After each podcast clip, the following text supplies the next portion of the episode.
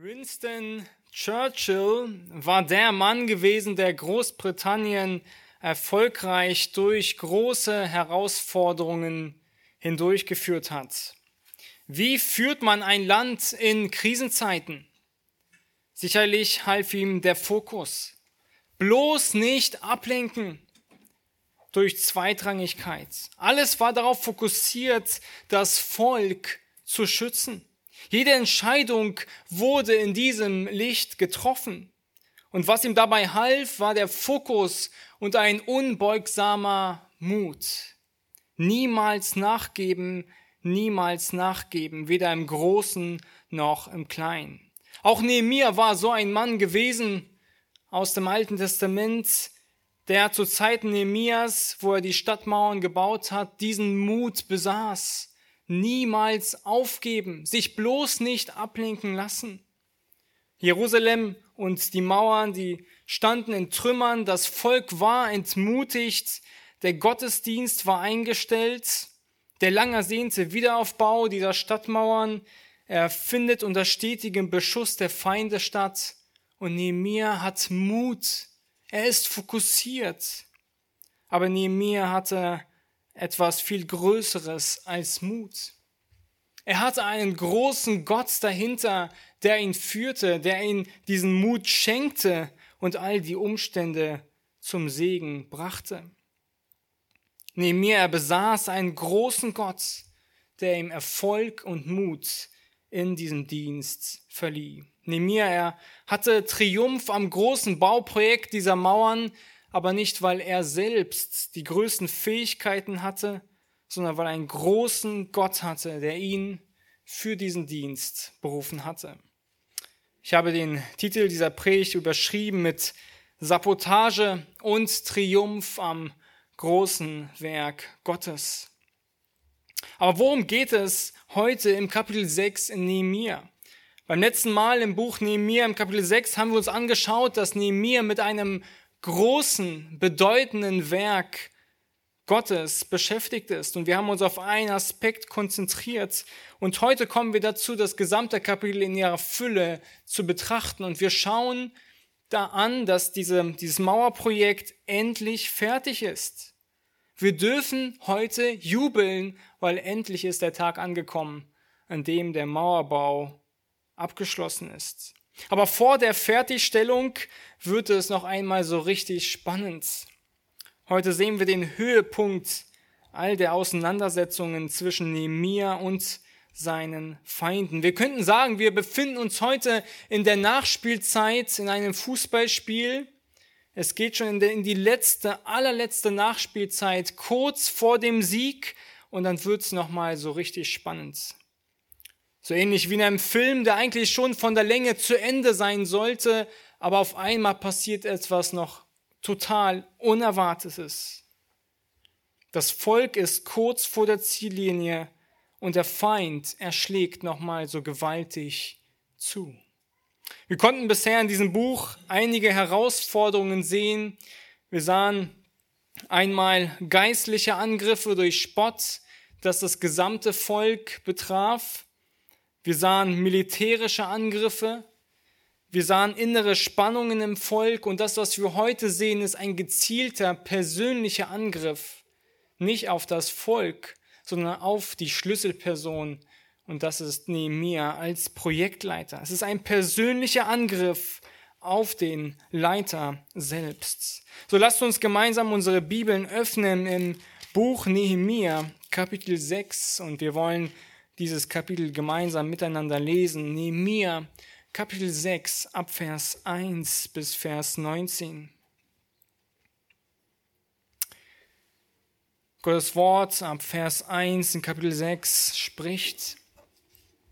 Und es geschah, als Sanballat und Tobia und Geshem der Araber und unsere übrigen Feinde erfuhren, dass ich die Mauern gebaut hatte, dass keine Lücke mehr daran war, obwohl ich zu jener Zeit die Türflügel noch nicht in die Tore eingehängt hatte, da sandten Sanballat und Geshem zu mir und ließen mir sagen, komm und lass uns in den Dörfern in der Ebene Onno zusammenkommen. Sie hatten aber im Sinn, mir Böses anzutun. Da sandte ich Boten zu ihnen hin und ließ ihn sagen, ich habe ein großes Werk zu verrichten, darum kann ich nicht hinabkommen. Warum sollte das Werk stillstehen, wenn ich es ruhen lasse und zu euch hinabkomme? Sie ließen mir aber viermal das gleiche sagen und ich gab ihnen die gleiche Antwort. Da ließ mir Sanballat zum fünften Mal das gleiche durch seinen Diener sagen, der kam mit einem offenen Brief in der Hand, daran stand geschrieben, und den Völkern verlautet und Gasmo sagt, dass du mitsamt den Juden einen Aufstand vorhast, darum würdest du die Mauer bauen und du wolltest ihr König sein, so sagt man. Und du hättest dir auch Propheten bestellt, die dir von in Jerusalem ausrufen und sagen sollen, er ist König von Juda. Und nun wird der König diese Gerüchte hören, darum komm. Wir wollen miteinander beraten. Ich aber sandte zu ihm und ließ ihm sagen, nichts von dem, was du sagst, ist geschehen. Aus deinem eigenen Herzen hast du es erdacht. Denn sie alle wollten uns furchtsam machen und dachten, ihre Hände werden schon ablassen von dem Werk und es wird nicht vollendet werden.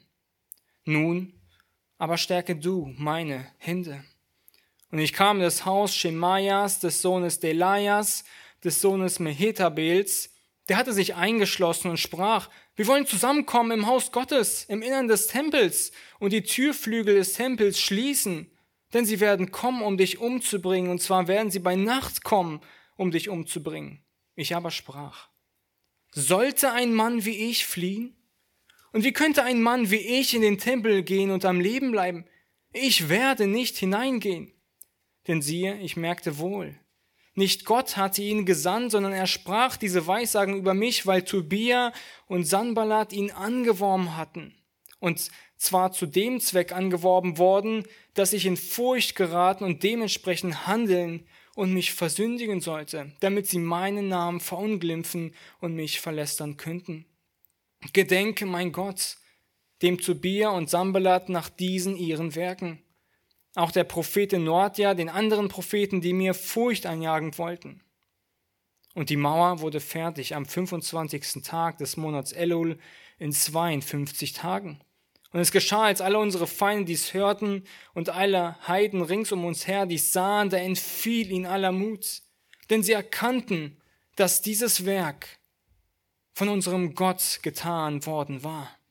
Auch ließen zu jener Zeit die Vornehmsten in Juda viele Briefe an Tobia abgehen und auch von Tobia gelangten solche zu ihm, denn es waren viele in Juda, die mit ihm verschworen waren, weil er der Schwiegersohn Shechanias des Sohnes Achas war und sein Sohn Johannan die Tochter Mescholams des Sohnes Berechas zur Frau genommen hatte. Sie redeten auch von seinen guten Werken vor mir und hinterbrachten ihm meine Worte und Tobia sandte Briefe, um mir Furcht einzujagen. Mein Ziel ist, mit diesem Text heute euch daran zu erinnern, dass wir den Fokus vom Herrn und vom wirklich Wichtigen nicht verlieren. Dass wir uns nicht von vermeintlichen Versuchungen ablenken lassen und dass wir uns auf Gottes Wirken in unserem Leben verlassen. Ich habe den Text gegliedert in zwei Punkten. Wir wollen uns anschauen. Einmal drei Ablenkungen, um den Dienst zu zerschlagen und eine Zuversicht, um den Dienst zu vollenden. Nun, was sehen wir in Vers 1? Drei Ablenkungsmanöver, um den Dienst zu zerschlagen. Wir sehen in Vers 1, dass die Mauer, sie ist fast fertig, aber die Tore fehlen noch. Und die Taktik der Feinde besteht darin, durch drei Ablenkungsmanöver diesen Dienst zu zerschlagen. Und sie versuchen das durch einen verdeckten Versuch, durch einen öffentlichen und durch einen hinterlistigen Versuch. Das allererste, was wir sehen, die Verse 1 bis 4, ist ein verdeckter Versuch. Vers 2 lesen wir die Aufforderung, komm. Vers 2, komm und lass uns in den Dörfern in der Ebene Onno zusammenkommen. Sie hatten aber im Sinn, mir Böses anzutun. Bloß die Hände von der Mauer lassen für einen kleinen Augenblick die Hände bloß weglassen. Sie wollen neben mir rauslocken, auf neutralen Boden wollen sie sich mit ihm treffen. Sie sagen, komm zu einer Besprechung, komm zu einem Meeting, zu einer Konferenz mit uns. Wir müssen miteinander beraten. Und die Ebene Ono, sie wird angenommen, dass sie circa 40 Kilometer entfernt ist. Das heißt, es würde neben mir ein Tag kosten, hinzukommen. Ein Tag würde es ihn kosten, dort die Unterredung zu halten und ein Tag, um wieder zurückzukommen. Drei Tage würde er den Mauerbau unterbrechen müssen. Der Mauerbau kostete insgesamt 52 Tage.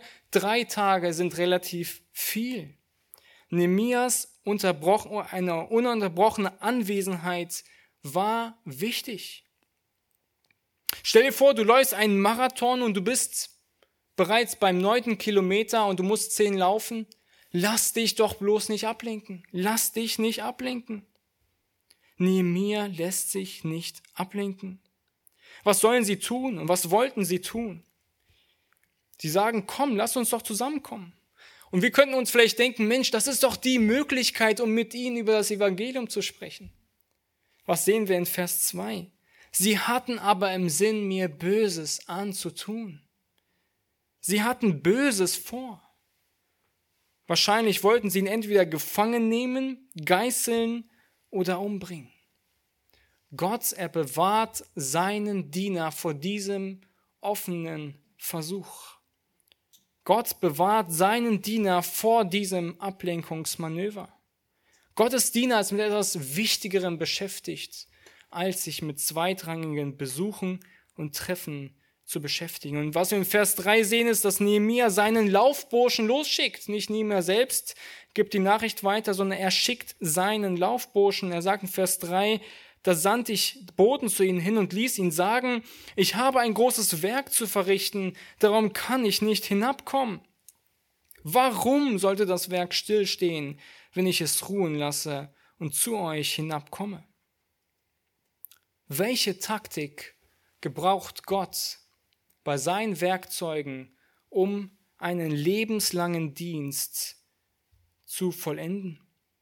Das Erste, was wir sehen, ist hier in der Anwendung, diene mit Überzeugung und Treue für Gott. Nehemiah war jemand, der mit Überzeugung für den Herrn und mit Treue für den Herrn diente. Nehemiah diente Gott aus Hingabe.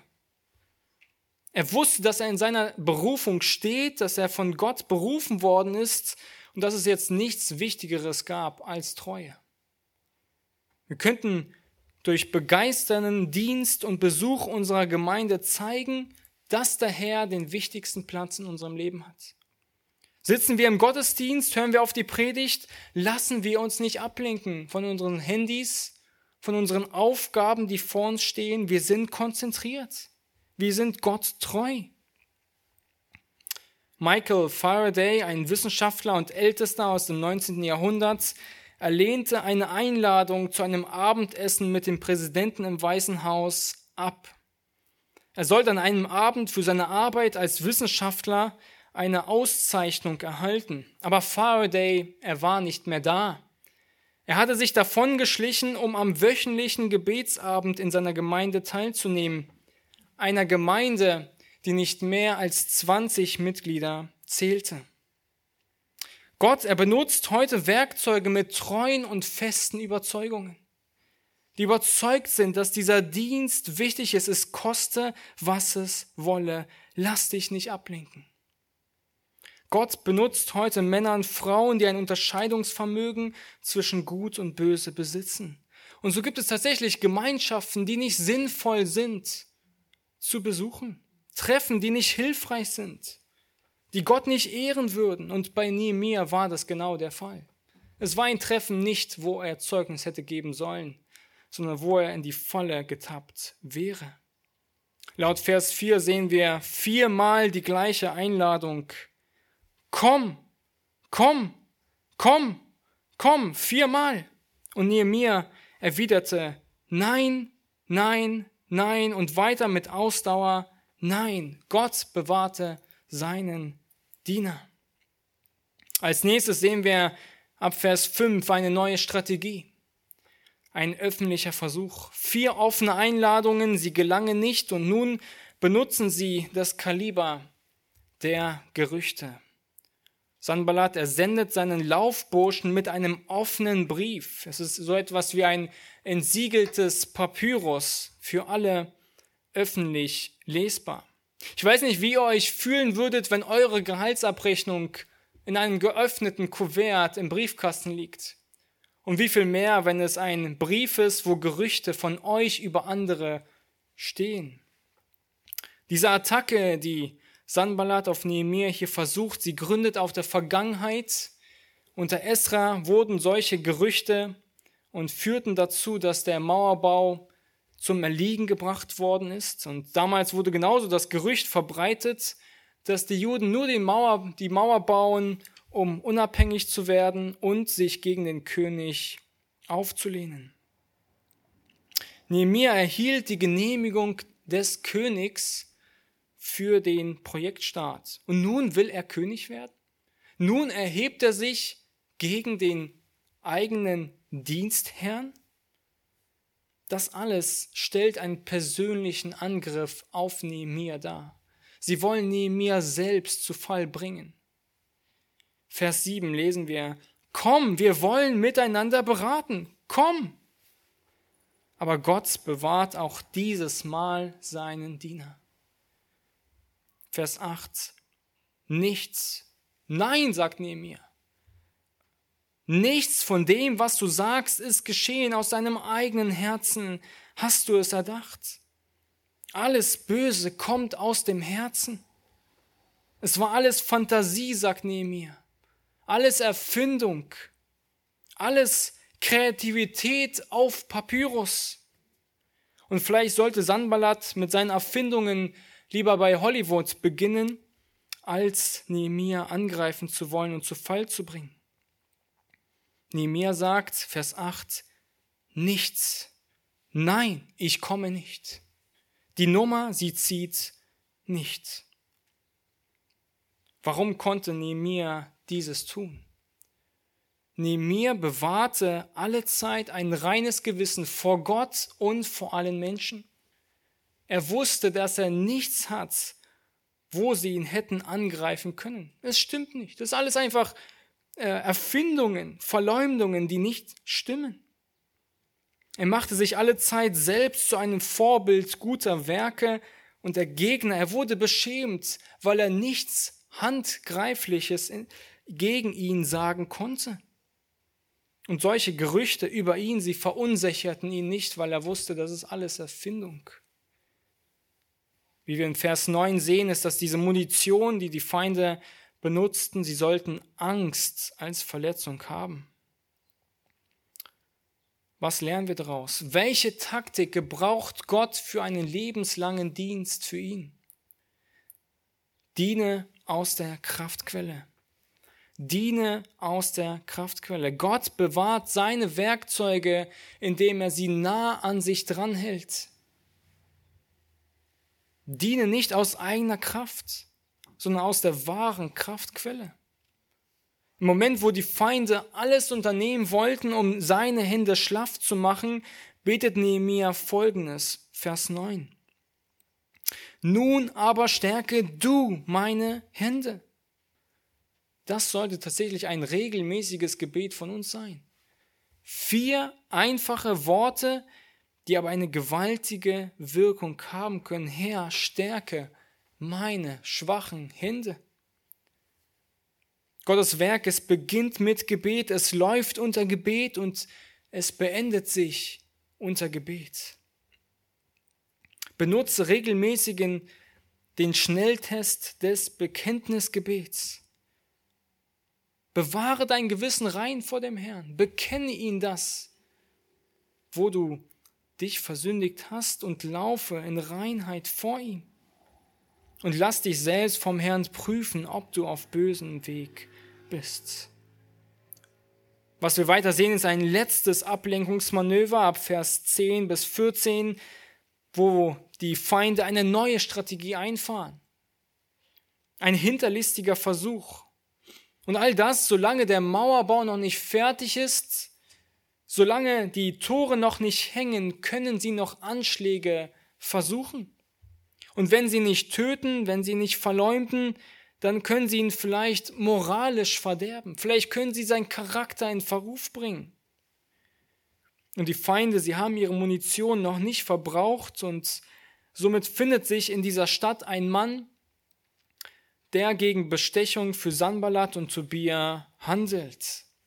Dieser Mann ist in seinem eigenen Haus eingeschlossen, wie wir sehen. Und Nehemia besucht ihn. Vers 10 sehen wir, und ich kam in das Haus Schemaias, des Sohnes Delias, der hatte sich eingeschlossen. Das, was sich wie ein gewöhnlicher Hausbesuch aussieht, entpuppt sich als eine große Falle.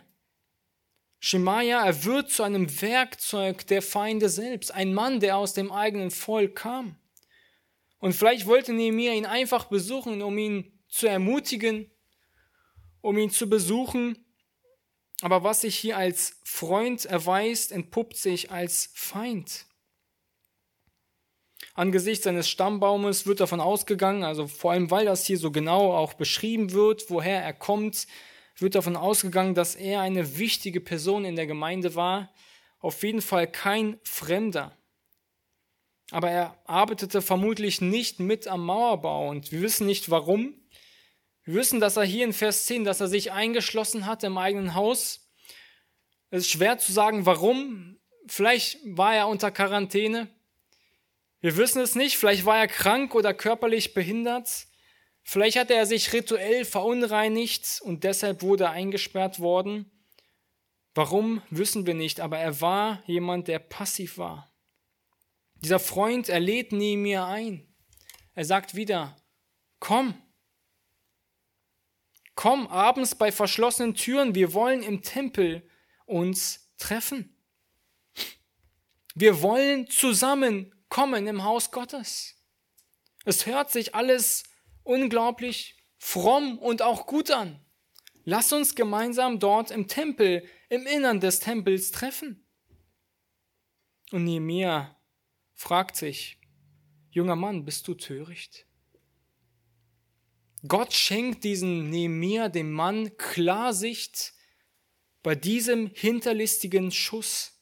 Vers 11 sagen wir, ich aber sprach, sollte ein Mann wie ich fliehen und wie könnte ein Mann wie ich in den Tempel gehen und am Leben bleiben? Nehemiah sagt nichts anderes als, ich bin kein Priester. Das mosaische Gesetz, es besagt eindeutig, dass kein Laie den Tempel betreten darf. Niemand darf eingehen und darf da unbestraft bleiben. Die unmittelbare Folge wäre der sofortige Tod gewesen. Er hätte getötet werden sollen. Und im Tempel einzugehen und sich einzuschließen, das würde eine schwere Entweihung des Tempels mit eingehen. Das hätte den Feinden den Anlass gegeben, Nehemia zu verleumden, ihn zu verherrlichen als denjenigen, der Gottes Gebote übertritt. Und obwohl Nehemia diesen Mann erkannte ihn vermutlich gut, Sie waren vielleicht befreundet, aber Nehemiah, er glaubt diesen Mann nicht blind. Dieser Mann ist gottesfürchtig. Vers 12. Nicht Gott hatte ihn gesandt. Es ist wieder eine Einladung. Komm. Und Nehemiah sagt, ich werde nicht hineingehen. Ich bin gottesfürchtig. Ich habe Prinzipien. Dieses Kaliber, das die Feinde hier gebrauchten, es sollte seinen Charakter persönlich verderben. Es sollte die Schlagkraft von Gottes Werkzeug ruinieren. Liebe Gemeinde, um einen, um eine Gemeinde zugrunde zu richten, muss der Feind nicht mit einem jeden Einzelnen von euch sich auseinandersetzen. Es reicht, wenn der Leiter fällt es reicht, wenn die Leiter sich versündigen, dann wird die Gemeinde davon abgefärbt. Es reicht, wenn Leiter fallen, wenn Leiter abtrünnig werden. Und eine Familie, sie braucht nur einen schwachen Ehemann, um eine schwache Familie zu sein. Einen schwachen Ehemann, der nicht Gott liebt und sucht und ihm in erster Weise dient. Was lernen wir daraus? Welche Taktik gebraucht Gott für einen lebenslangen Dienst für ihn und für den Nächsten? diene mit kompromisslosen Prinzipien. Diene mit kompromisslosen Prinzipien. Gottesfürchtige Männer, sie haben kompromisslose Prinzipien. Sie haben rote Linien, rote Linien, die sie nicht übertreten. Mit keinem Preis der Welt würden sie diese fallen lassen. Jesus, er wurde bei der Versuchung in der Wüste, ihm wurde die Welt angeboten. Er schlug sie aus. Hiob, er verleugnete lieber seine Frau und seine Freunde als den allmächtigen Gott. Gott, er benutzt Werkzeuge, Diener Gottes mit unbeugsamen, unbiegsamen, unverhandelbaren Prinzipien. Und die Frage ist, hast du solche Prinzipien? Wenn du solche Prinzipien nicht hast, dann will ich dir raten, dann such dir welche, stell dir welche. Wenn ich darüber nachdenke als Familie, wenn wir für einige Tage wegfahren wollen, dann gibt es einige Faktoren, die das mit berücksichtigen, äh, in der Planung mit berücksichtigt werden müssen.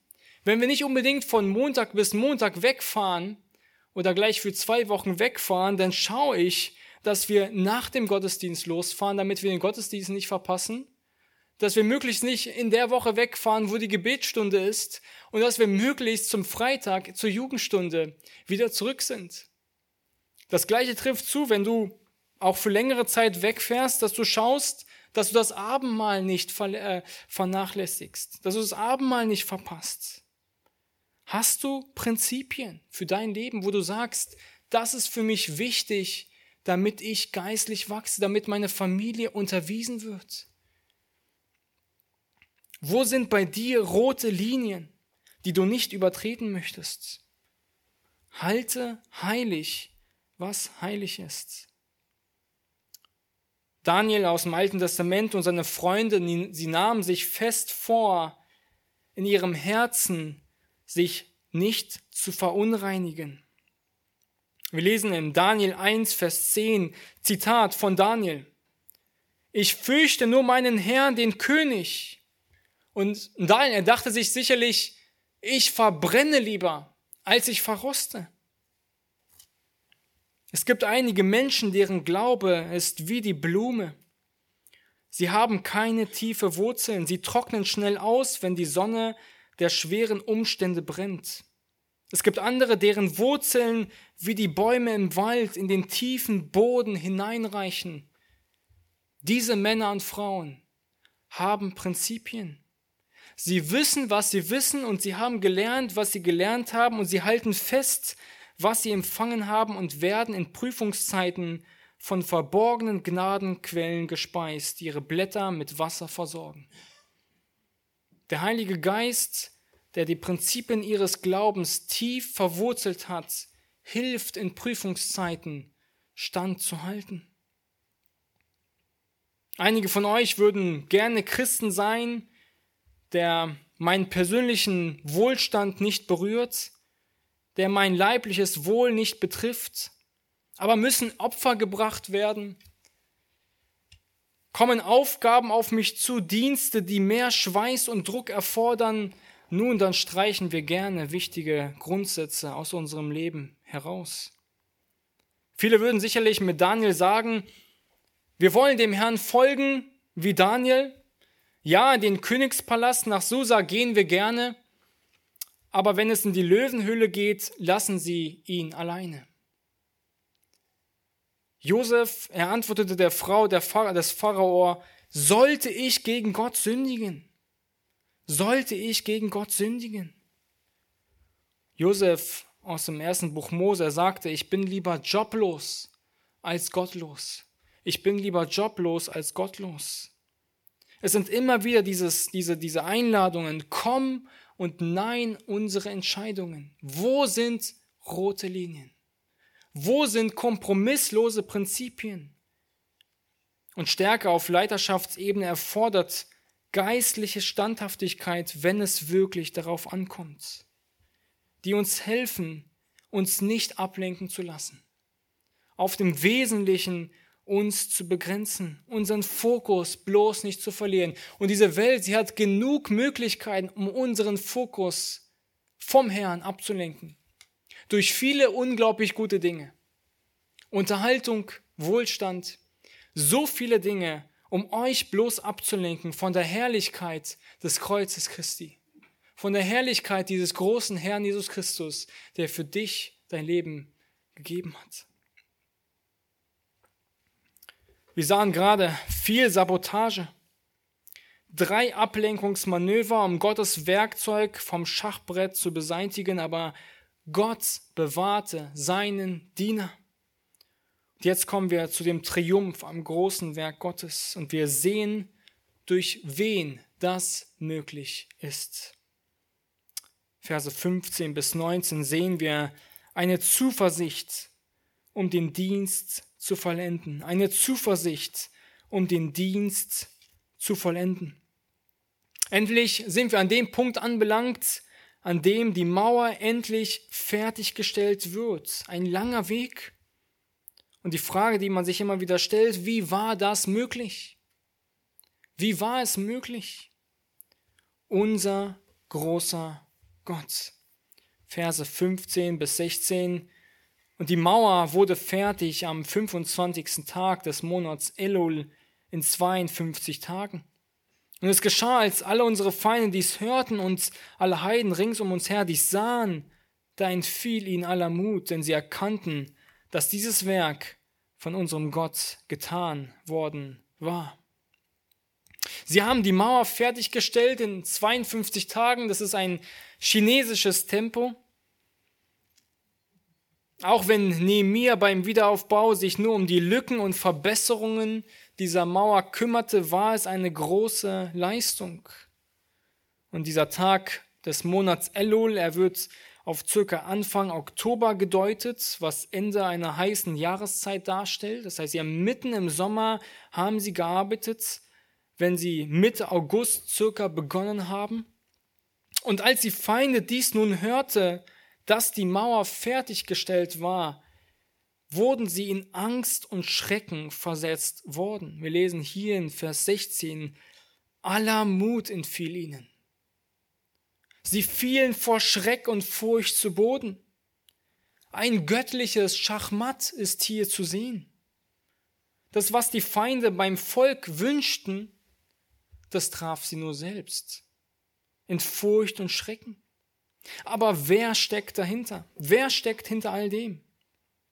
Vers 16, denn sie erkannten, dass Nehemiah dieses Werk getan hat, dass das Volk dieses Werk getan hat, denn sie erkannten, dass dieses Werk von unserem Gott getan worden war.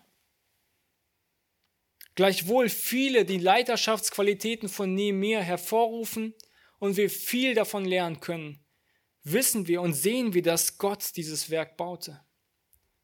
Und ja, tatsächlich, wenn Gott nicht das Haus baut, dann bauen alle daran umsonst. Ich möchte durch einen kurzen Düsenflug durch das Buch Nehemiah euch aufzeigen, wie Gott geführt hat, wie Gott gesegnet hat, wie Gott all das gelenkt hat. Eine kurze Chronologie, wie Gott es bis zu diesem Punkt in Kapitel 6 geführt hat. Nun, Nehemiah, er war ein Mann mit festen Überzeugungen, mit einer festen Entschlossenheit. Ich will Gott dienen. Ich will diese Mauern wieder aufbauen, weil das ist Gottes verheißene Stadt, woraus der Retter entspringen soll.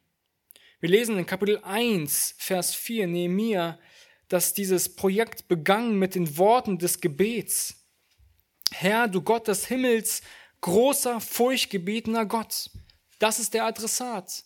Das ist derjenige, den man anrufen muss, wenn man etwas beginnen will und etwas wirken will für den Herrn, zu Gott zu beten. Kapitel 1, Vers 11. Sein Gebet geht weiter. Lass es doch deinen Knechten gelingen und gib Barmherzigkeit vor dem König. Lass du es uns gelingen. Nicht wir. Lass uns nicht auf uns selbst schauen, sondern lass du es deinen Knechten gelingen. Dann sehen wir Kapitel 2, Vers 4 dass er vor dem König, seinem Dienstherrn, antritt. Er sagt, ich flehte zum Gott des Himmels. Wir lesen weiter in Kapitel 2, Vers 18. Die gütige Hand unseres Gottes gab ihm den Projektstart vom König. Kapitel 2, Vers 19 bis 20. Der Gott des Himmels wird es ihnen gelingen lassen und den Erfolg geben. Weiter in Kapitel 3, Vers 36. Höre unser Gott. Es ist immer wieder Gott, der angerufen wird und der Gott, der führt.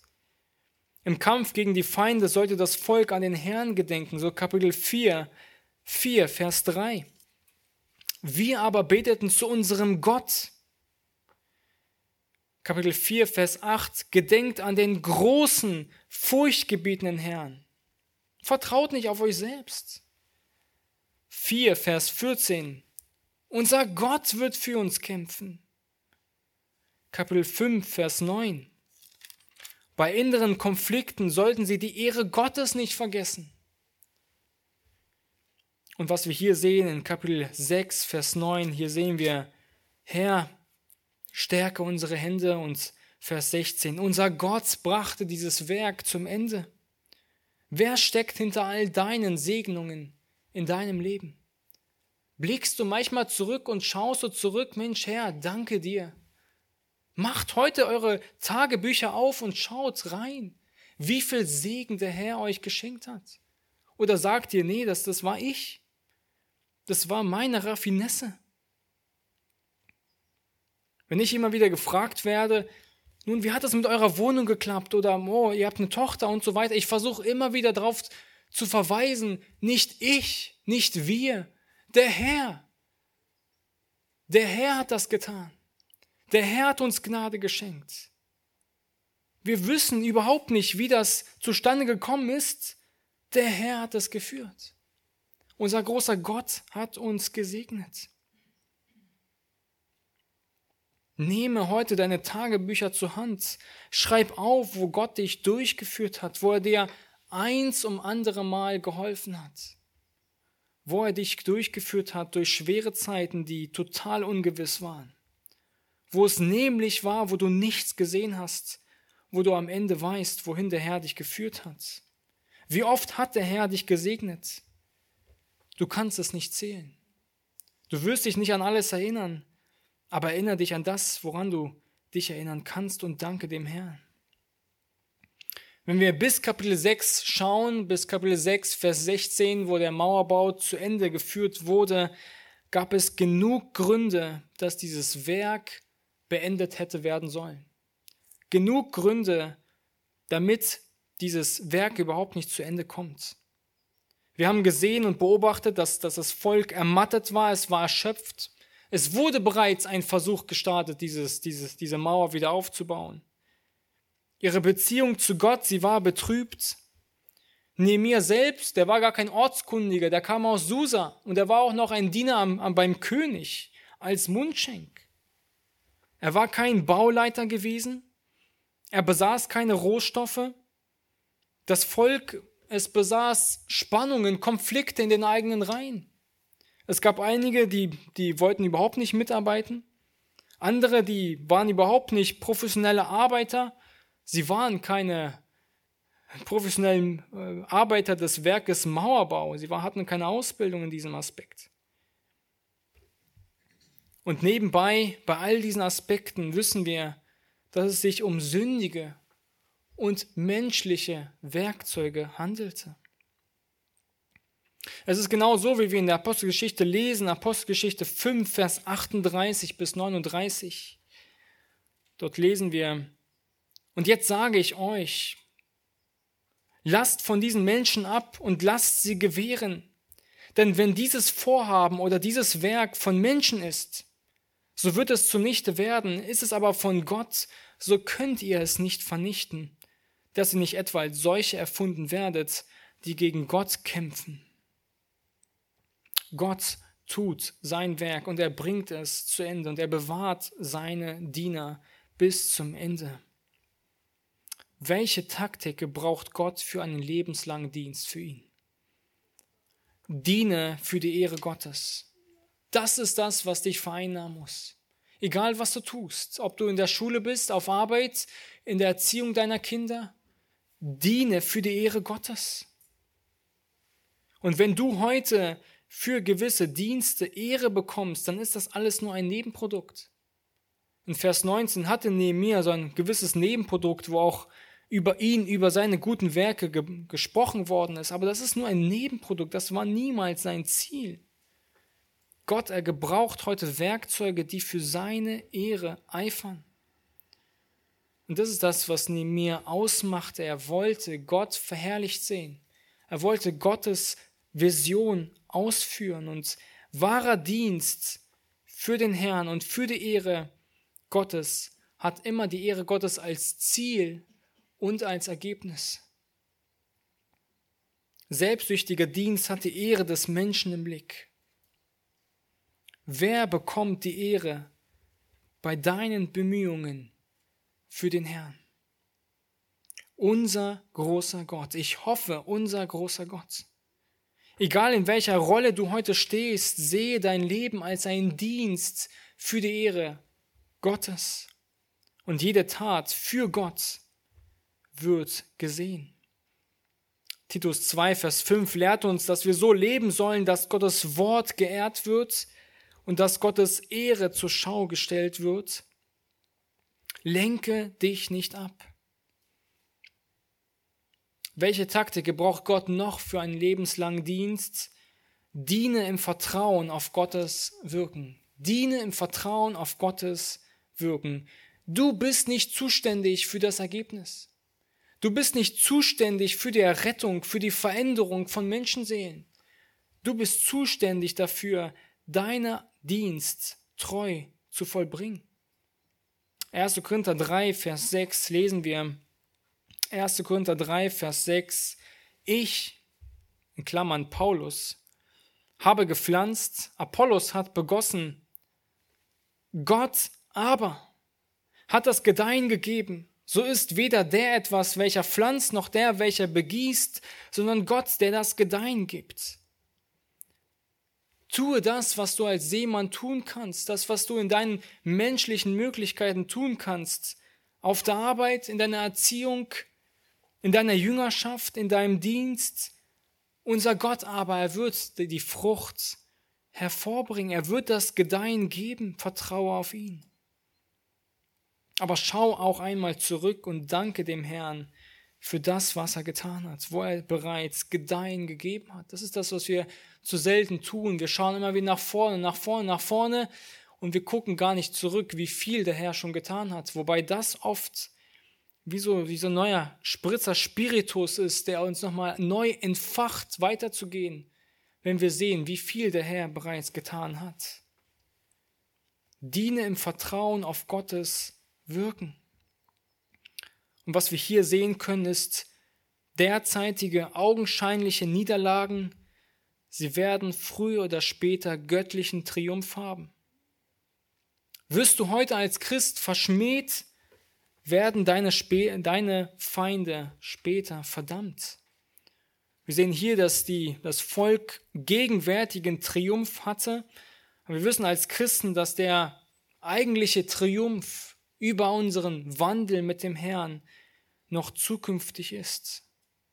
Diesen gegenwärtigen Triumph, den wir heute haben, ist, dass der Herr uns Frieden schenkt in Situationen, die es uns eigentlich menschlich nicht zulassen. Er gibt uns eine Zuversicht auf die Zukunft, aber der eigentliche Triumph, er steht den Erlösten noch bevor. Wissen, dass jedes Knie sich beugen wird vor dem Triumph Christi am Kreuz. Solange du heute noch lebst, dürfen wir von diesem Triumph Christi profitieren. Nach dem Tod ist der Triumph dein Gericht, wenn du den Herrn noch nicht kennst. Diene im Vertrauen auf Gottes Wirken. Und ein letztes, was wir in den Versen 17 bis 19 sehen können, ist, dass ein Nachruf der Feinde. Wir sehen, wie eine Art Fußnote, die Nehemiah hier mit einfügt. Alles, was die Feinde noch unternommen hatten, es waren weitere erfolglose Briefe, die versandt worden sind. Wir sehen hier, dass Feinde mit einigen Fremdvölkern verheiratet waren und all das war nicht mehr nennenswert, weil das Werk Gottes war bereits vollbracht. Es war alles nutzlos, Sabotage und Triumph am großen Werk Gottes. Wir durften heute sehen, dass ein Dienst mit Ausdauer am Ende nur mit Gottes Führung und Hilfe im Triumph enden kann. Es sind nicht deine Bemühungen, es ist Gottes helfende Hand, Gottes stärkende Kraft, die uns hilft, die ausschlaggebend ist. Und es sind unsere geringen Beiträge, die Gott benutzt. Unsere größte Zuversicht ist, dass Gott tut, dass Gott wirkt, egal wie neblig es ist, egal wie schwer es ist, wie dunkel, wie sündhaft die Zeiten um uns herum sind. Gott führt. Und Jesus, er sagt auch uns heute ein Komm. Er sagt heute, komm, komm, folge mir nach. Komm, nimm dein Kreuz auf dich. Kommt her zu mir, die ihr mühselig und beladen seid, so will ich euch erquicken. Und ich hoffe, wir sagen dieser Einladung nicht Nein. Als Gemeinde wünsche ich uns, dass wir uns nicht ablenken lassen vom wirklich Wichtigen, wofür wir bestimmt sind, wenn wir in ihm sind. Dass wir nicht auf unser Ende aus den Augen verlieren, wo wir am Ende bei Christus verherrlicht stehen werden. Und ich hoffe, wir leben mit dieser Zuversicht auf dieses Wiedersehen mit unserem Herrn.